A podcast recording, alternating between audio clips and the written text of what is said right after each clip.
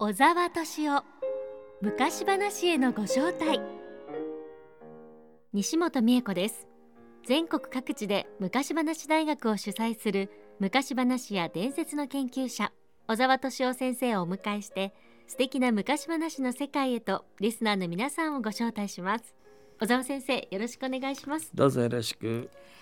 さて先週もシリーズで今年の5月に長野県飯田市で開催された1101話を語る会 in 飯田柳田国夫館で語られた昔話聞いていただきました、うん、先週も3つのお話聞いていただきましたが、たぬきの茶釜はねとても楽しいお話でしたし、うんうん、カラスエビの恨みでしたっけ？怖い話、ね、あれはねちょっと怖いお話で怖い話だったね、はい、いろいろ聞いていただきましたが、はいはい、先生今週も引き続き聞いていただくんですね？そうね、引き続きね聞いていただこうと思いますね。いろんな話がありますのでね。はい。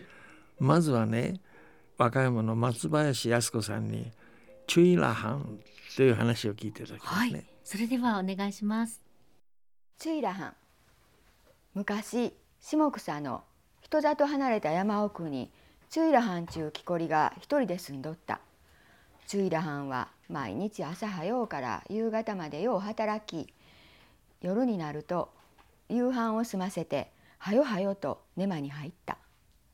ある晩ツイラハンが寝とると門口でドーンドーンと音がして「チュイラハンチュイラハン」と誰ぞが呼んどる。こんな遅うに誰ぞ来たんやろか。チュイラハンは耳を澄ました。しばらくしてまたドーンドーンと音がしてチュイラハンチュイラハンと声がした。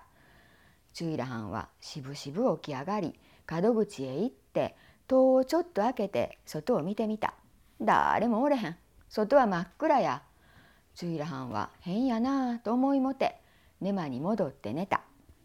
次の日もまたチュイラハンが寝とるとドーンドーンと音がして「チュイラハンチュイラハン」と声がしたチュイラハンは門口へ行って戸を開けて外を見たけどやっぱり誰もおれへん。チュイラハンは「ははんこれはタヌキのせいにちゃいない。よし一つタヌキをひっ捕まえたれ」と考えた。3日目の晩チュイラハンは夕飯もそこそこに火を消して塔の内側でじっとかがんどった。タヌキのやつめ今夜も来るやろ。ドンドンちゅうのはタヌキが頭を塔にぶつける音やろからぶつけた時にさっと戸を開けたらええと思いもてチュイラハンはじっと待っとった。だいぶ経ってドーンドーンと音がして「チュイラハンチュイラハン」と声がした。チュイラハンは「さあ来よったな」戸に手をかけた。ちょっとの回してまたドーンと音がした後チュイラハンはさっと戸を引き開けた。ほいたらどさっとなんかが家の中に転がり込んできた。もう逃がさへんぞ。チュイラハンは素早く戸を閉めると鍵をかけた。火をつけて家の中を探したけど何も見つかれへん。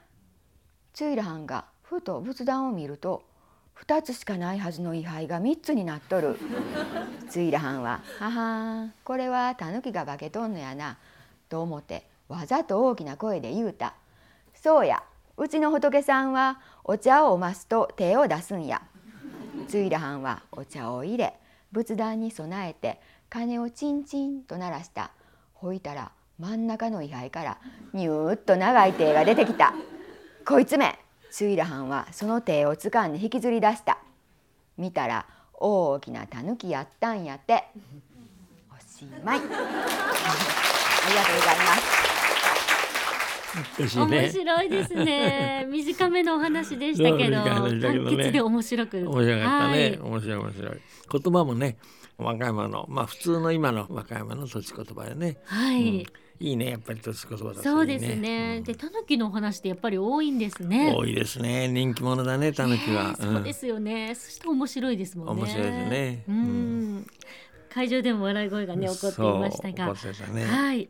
先生続いてはどんな話ですか？今度もね和歌山の方でね、はい、中谷美香さんの「おいつぼの滝」という話を聞いていただきますねはいそれではお願いしますおいつぼの滝昔ある村の長者の家に美しくて賢い娘がありました。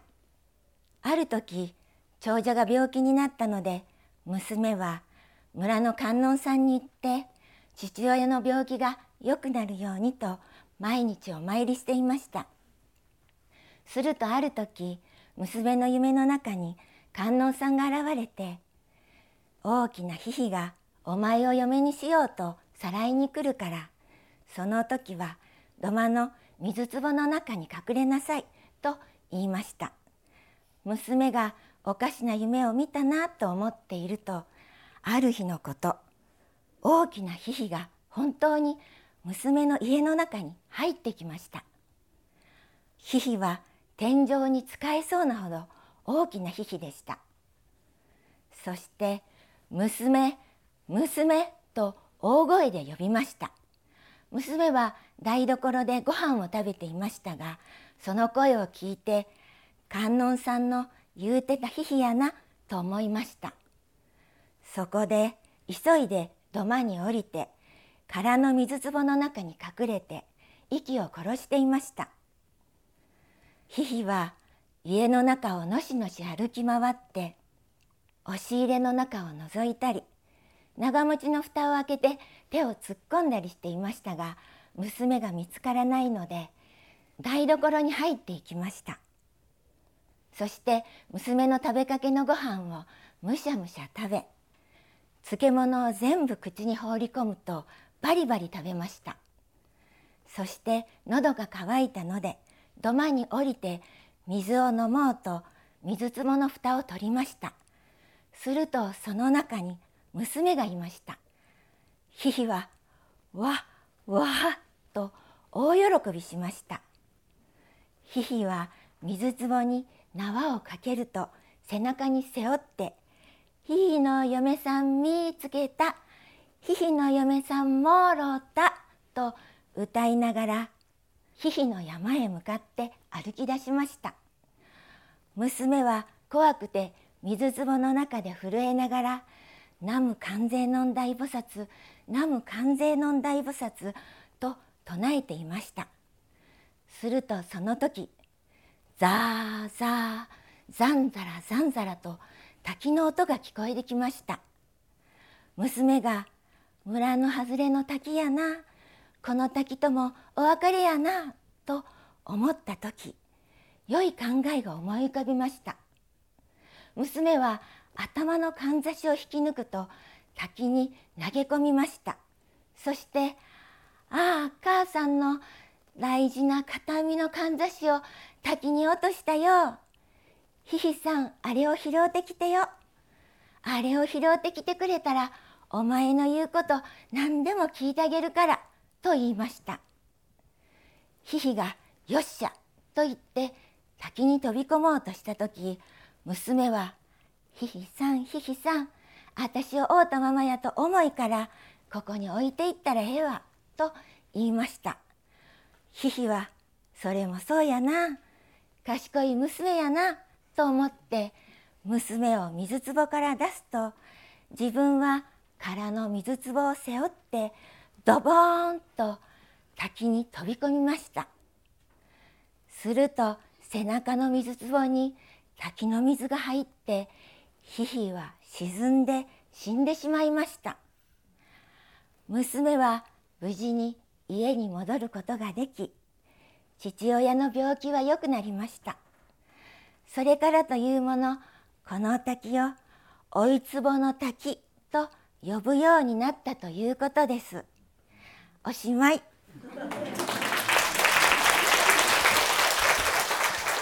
大坪の滝という名前の由来になってますけどね最後が、はいうん、これよくある怪物というかな、はい、あちら側の怖いものに嫁に取られていく娘が知恵でもって自分を救うというね、はい、そういうタイプの話ね。そうですね、うんでもあの中谷さんの声がとっても可愛いので、うん、なんかヒヒも可愛く感じてしまったんです。けども感じ感じしまやっぱ語り方とか声もそれぞれで表情がありますよね。そうそうありますね。それあるよね。うん、はい。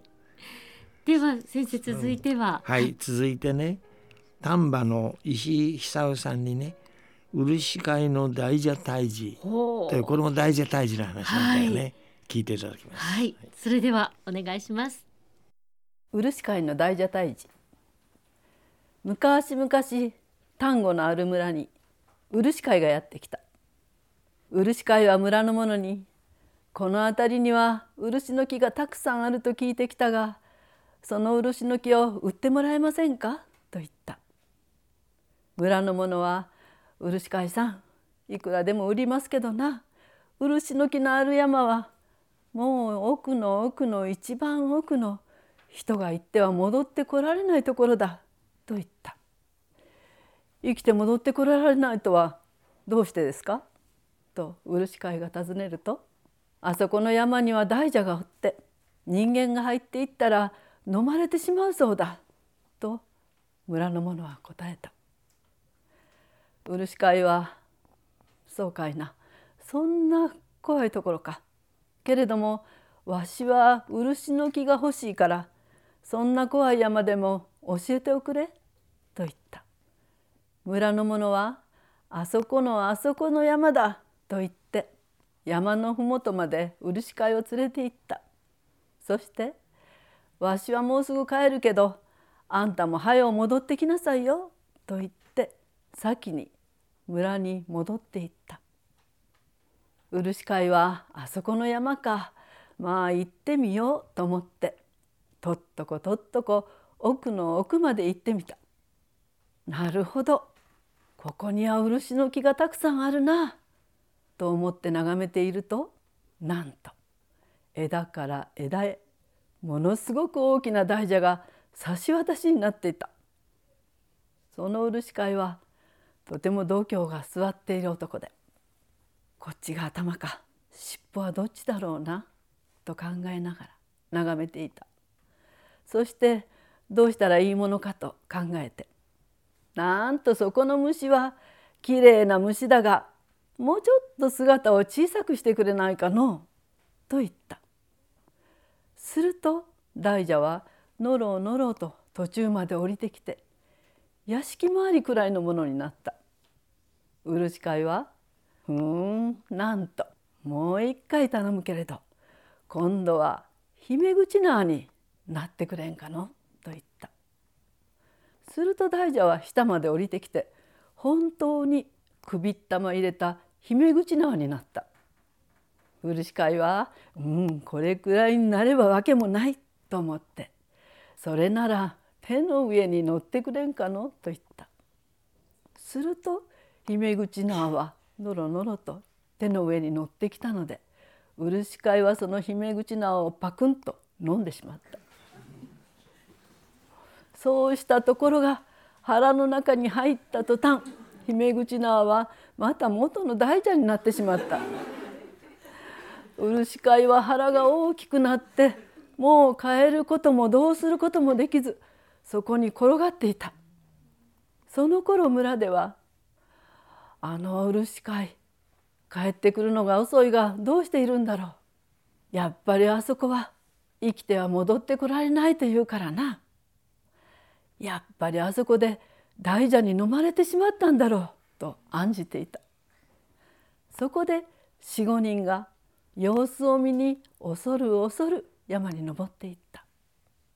すると漆飼いが大きな腹でもうでんごろでんごろりと転がっていた「漆飼いさんどうした?」と村の者が聞いたすると漆飼いは「大蛇がわしの言う通りにどんどんどんどん小さくなっていって最後はその姫口縄になったからパクンと飲んでしもた。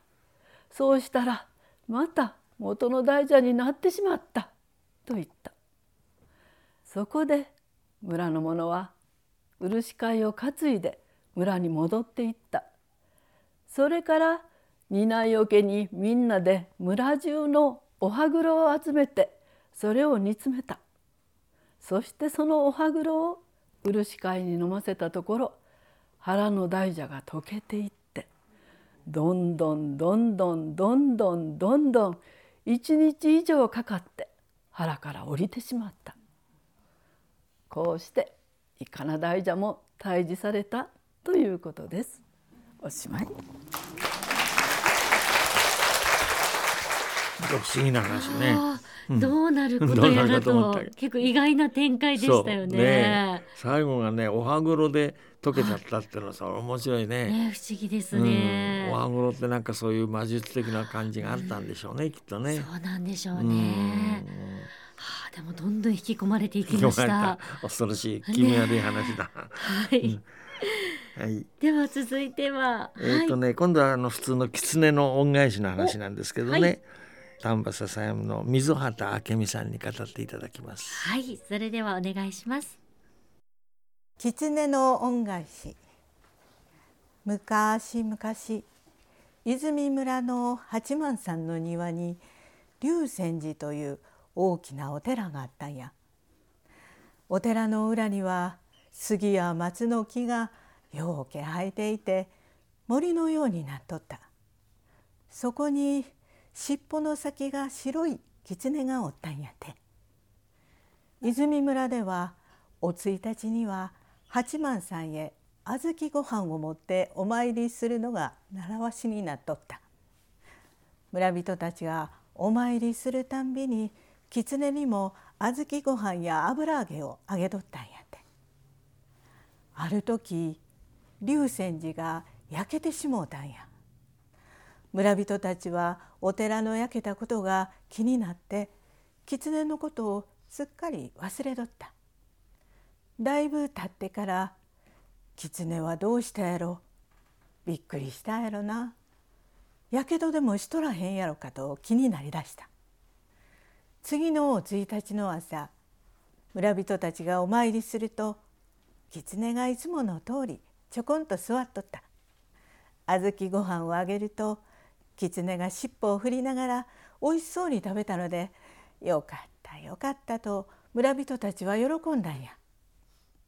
せやけど村人たちは焼けたお寺を建て直すのにどうしたものかと困っとったんや。